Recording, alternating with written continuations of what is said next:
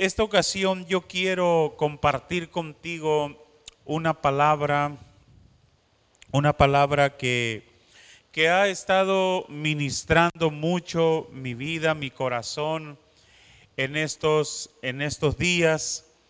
Eh, quiero abrirte, quiero abrirte mi corazón eh, y, y, dejar que veas este, eh, no al pastor, porque hay veces que las personas miran al pastor como, como un como un superhombre, como que nunca se cansa, que nunca se enferma, que nunca, que siempre está de buen humor. Y, no, quiero que, que, veas un aspecto de mi lado humano en este, en este día y deseando, por supuesto, al dejarte ver ese lado humano de mi vida, que, que cobres ánimo, que, que, que tomes todas esos, esas cosas que yo he, he tomado para estos días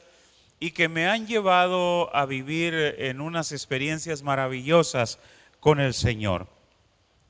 Te voy a leer dos pasajes de la Biblia. Uno está en la primera epístola del apóstol Pedro, capítulo 1, versículos 7 al 8. El otro, el otro se encuentra eh,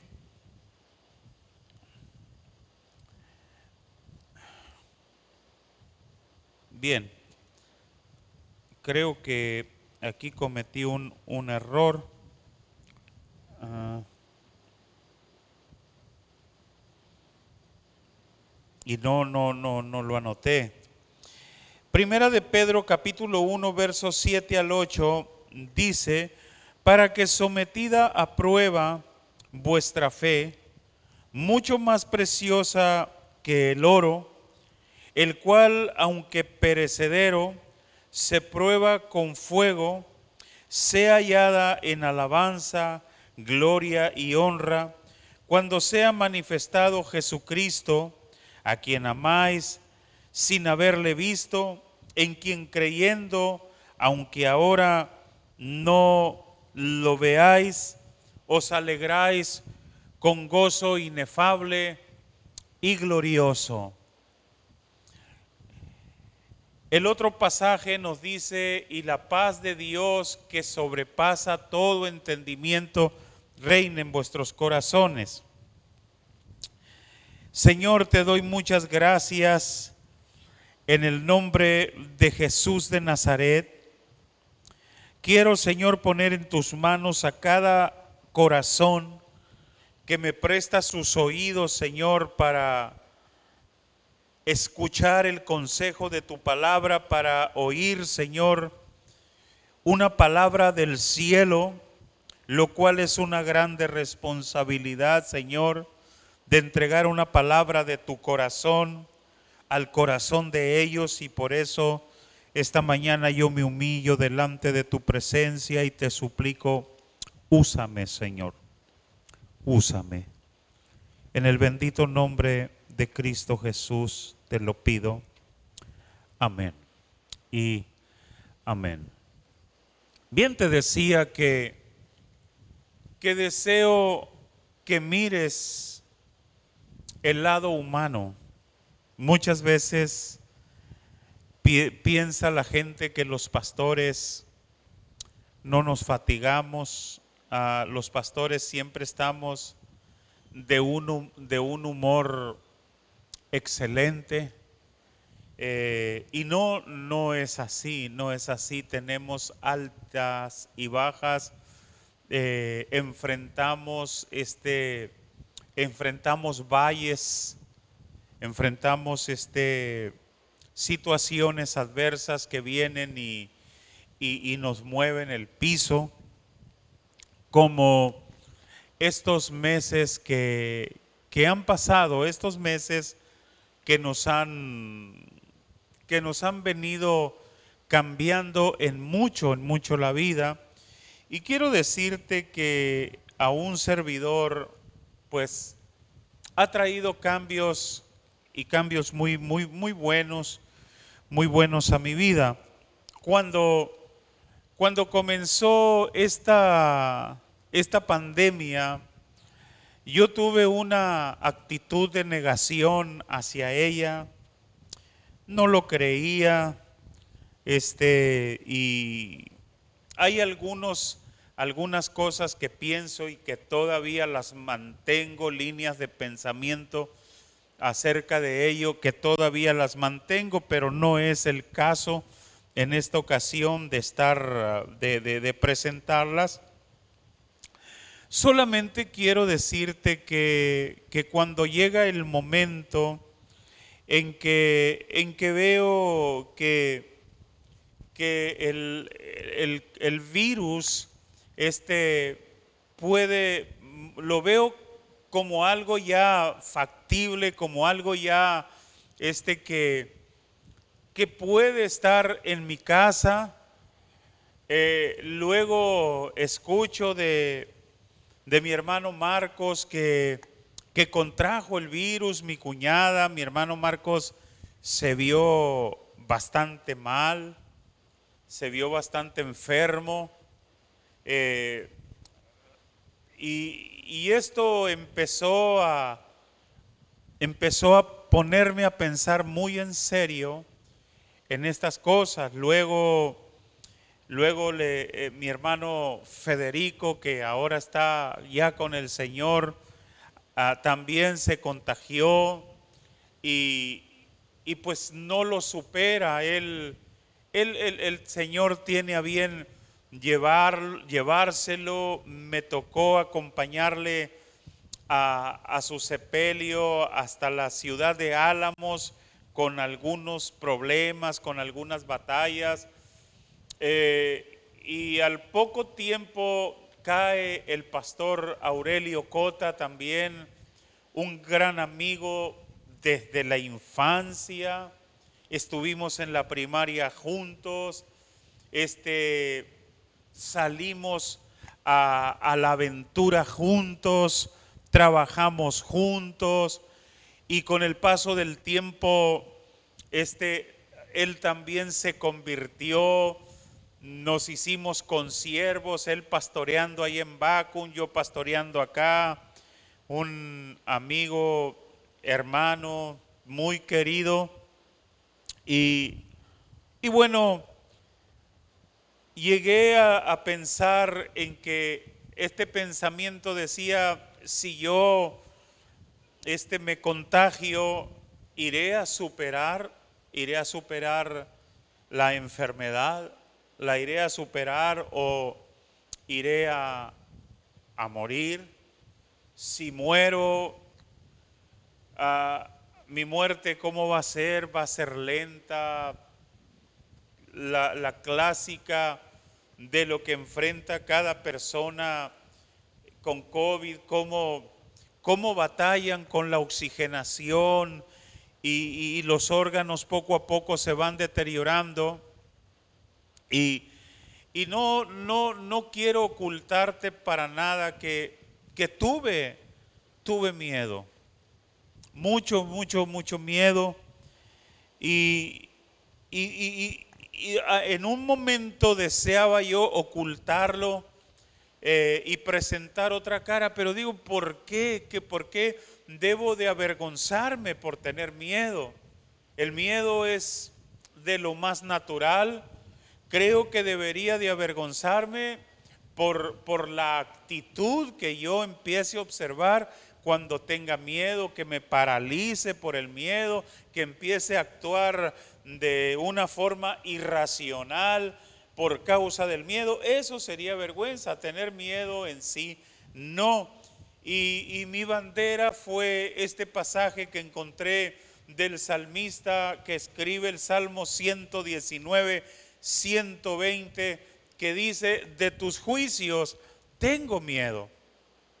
Y, bueno, ah, te voy a decir que cada vez que, que, sentía alguna molestia, por más leve que sea, yo estaba sobresaltado, estaba este, ah, preocupado, cualquier ah, molestia, por más leve que fuera en mi garganta, cualquier este, problema, dolorcito de cabeza, todo ello, está bien este, tener, tener las alarmas encendidas y estarse monitoreando, es algo prudente, algo correcto, pero hay veces que, que nos lleva a un estado de temor. Entonces, entonces mis hermanos, eh, yo corría cada día la presencia de Dios, este, viré la necesidad de unirnos a diario en oración.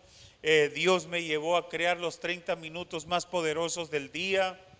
Eh, y, una cosa es precisamente Primera de Pedro, capítulo 1, verso 8, en, que, en quien creyendo, aunque ahora no lo veáis, os alegráis con gozo inefable y glorioso. Y, y Filipenses 4 del 6 al 7, que es el otro versículo que, que te anuncié al comenzar el mensaje, por nada estéis afanosos sino sean conocidas vuestras peticiones delante de Dios en toda oración y ruego, con acción de gracias, y la paz de Dios que sobrepasa todo entendimiento, guardará vuestros corazones y vuestros pensamientos en Cristo Jesús. Bien, entonces ah, yo empecé a darme cuenta de, del gran valor el gran valor que tiene el gozo del Señor, el gran valor que tiene la paz de Dios. La paz de Dios y el gozo del Señor son dos cosas tan valiosas para un ser humano, para una persona, hombre o mujer, joven, anciano, eh, porque todos en algún momento pasamos por momentos duros, por momentos difíciles, por momentos críticos. ¿Y cómo hace falta ese gozo que viene del cielo? Que solo el Señor lo da, como vamos a ver más adelante. ¿Cómo hace falta la paz de Dios que sobrepasa todo entendimiento? Estas dos cosas son más valiosas que tu casa estas dos cosas son más valiosas que tu carro del año. Estas dos cosas son más valiosas que tu cuenta en el banco, que cualquiera cosa material que tú tengas o logres tener, nunca van a superar el gran, el enorme valor que tiene el gozo del Señor y la paz de Dios. Porque puedes manejar el mejor carro, vivir en la mejor casa, tener tu mejor cuenta muy buena en el banco, puedes tener un buen servicio médico, un buen seguro, pero si no tienes la paz de Dios vas a vivir inseguro completamente. Si no tienes el gozo del Señor, nada tus momentos de alegría van a ser tan efímeros si acaso los llegas a tener. Entonces, entonces comencé a hablar con mi Señor y a decirle, Señor,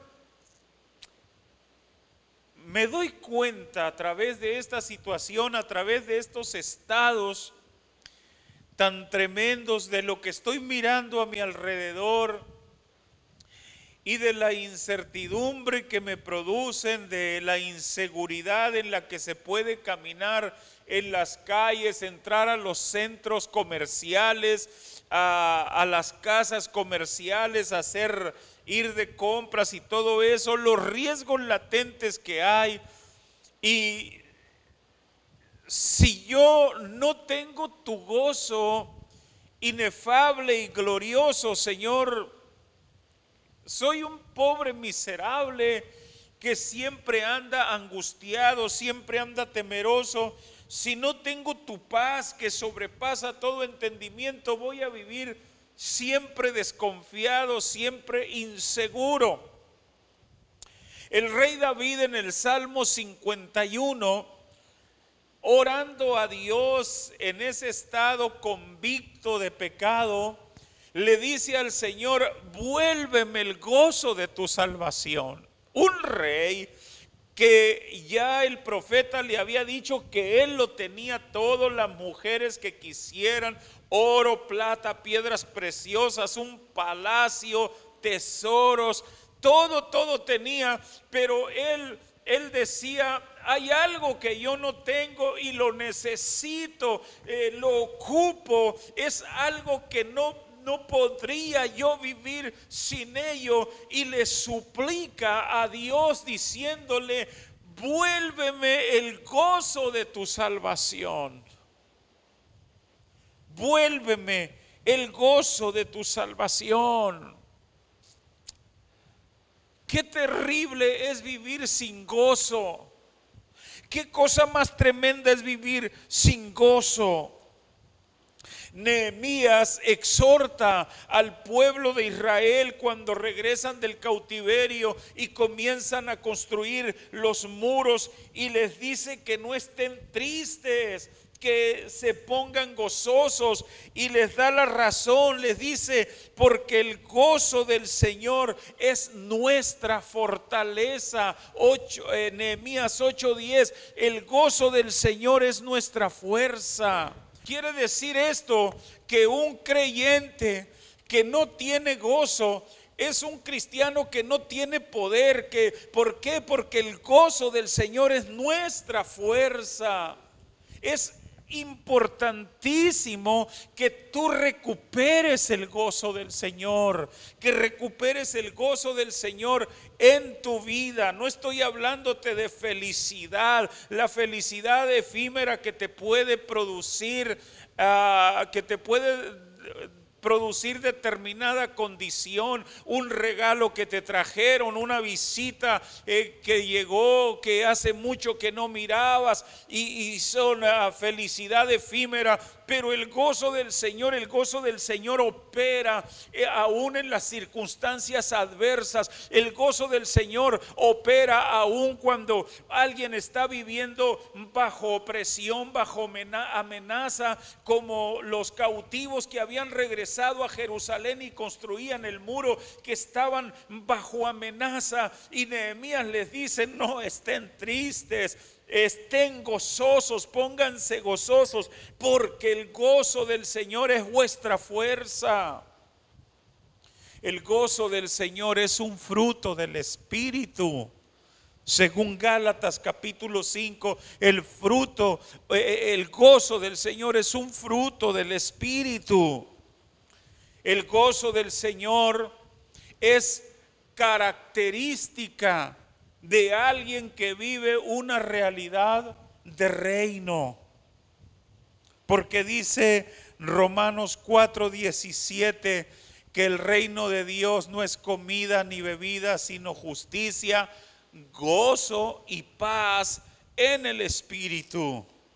Entonces, de aquí la importancia, mis hermanos, que recuperemos el gozo del Señor.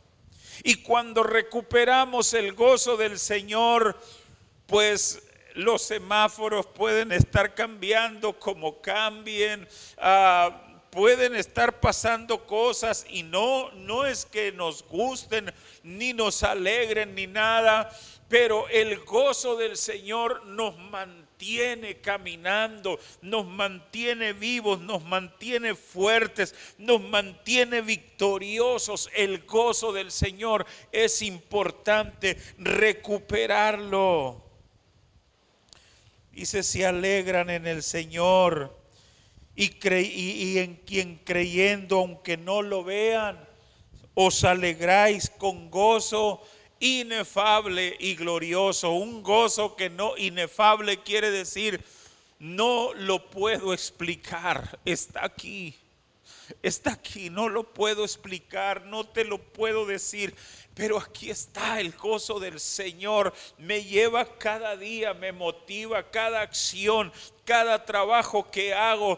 Ah, ahorita estuve todo el día con mi esposa trabajando, construyendo el porche de mi casa y... Ah, y, juntos y disfrutando ahí el gozo del Señor. Tienes que recuperar el gozo del Señor. El gozo del Señor te acompaña en cualquier situación, bonita, fea, agradable, desagradable, opresiva, no opresiva. El gozo del Señor te acompaña. Y San Pablo dice, pasando a la siguiente cara, a la siguiente cosa que necesitamos, por nada estéis afanosos. Qué tremendo vivir afanado. Eh, es algo que te roba el gozo. Es algo que te roba la paz, el afán y la ansiedad. Revisa bien tu, tu corazón.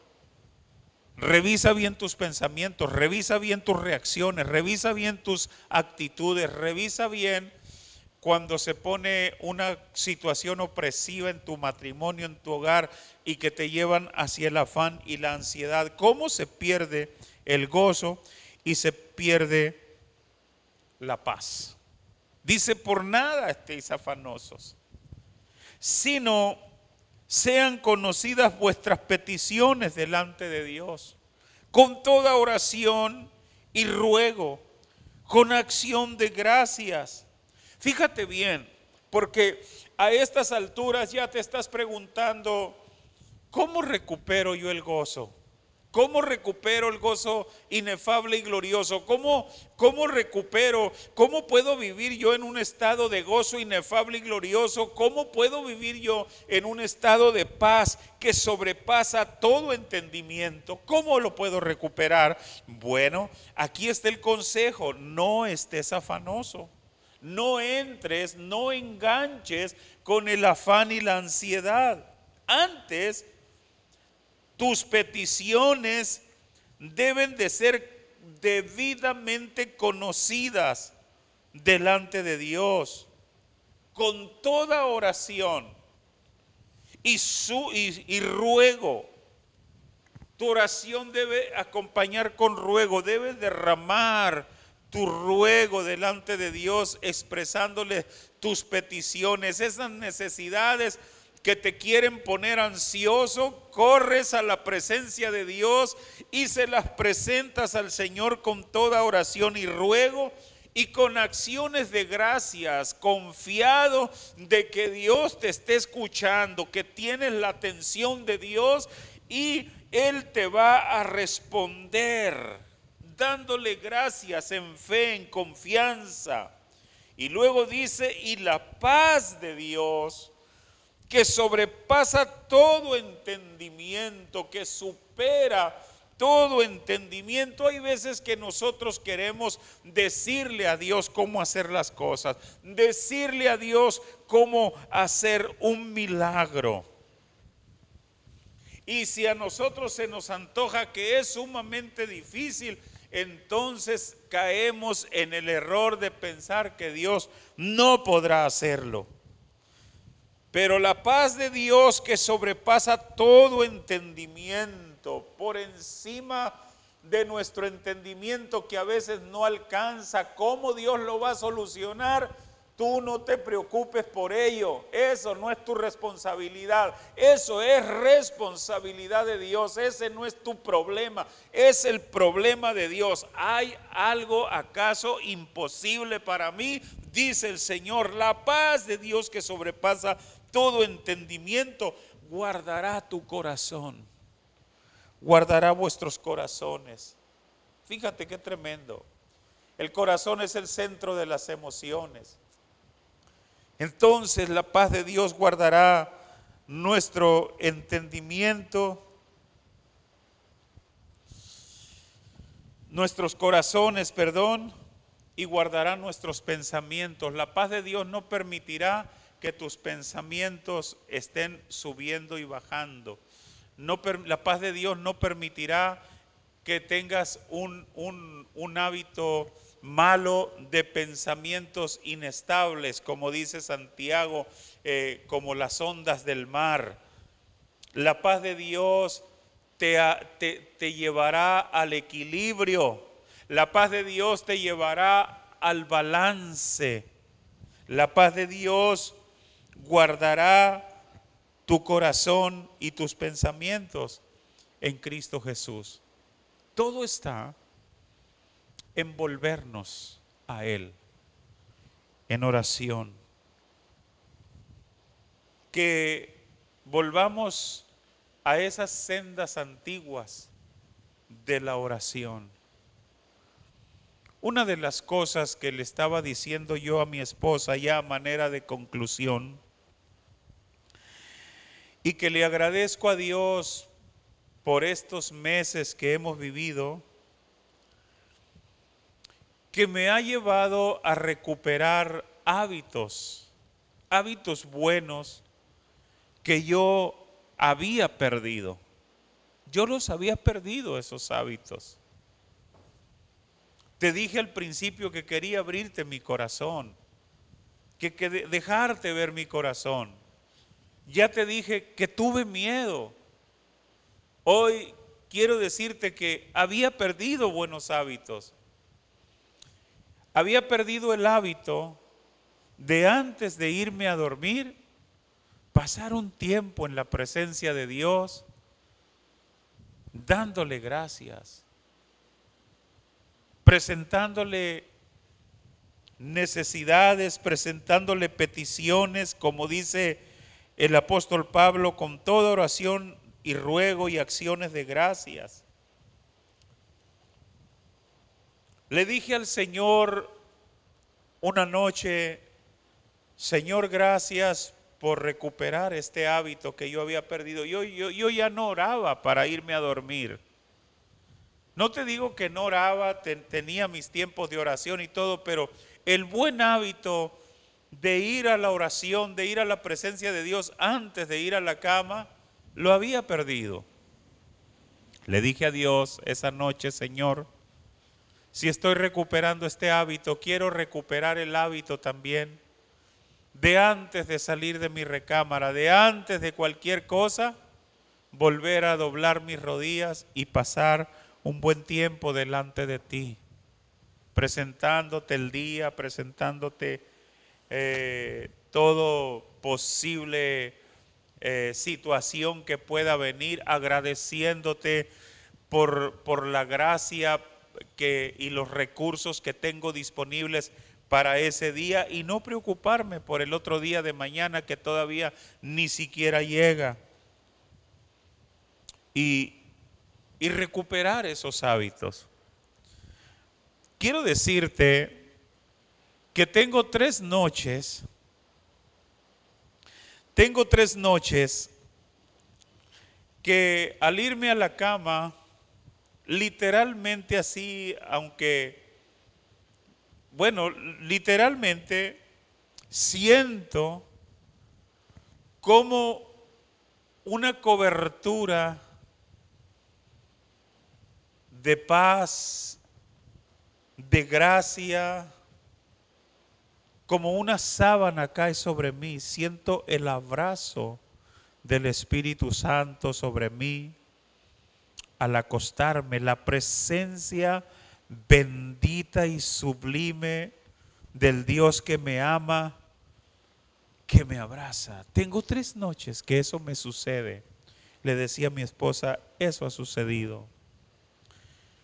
Y camino con tanta paz y hay un gozo del cielo en mi pecho.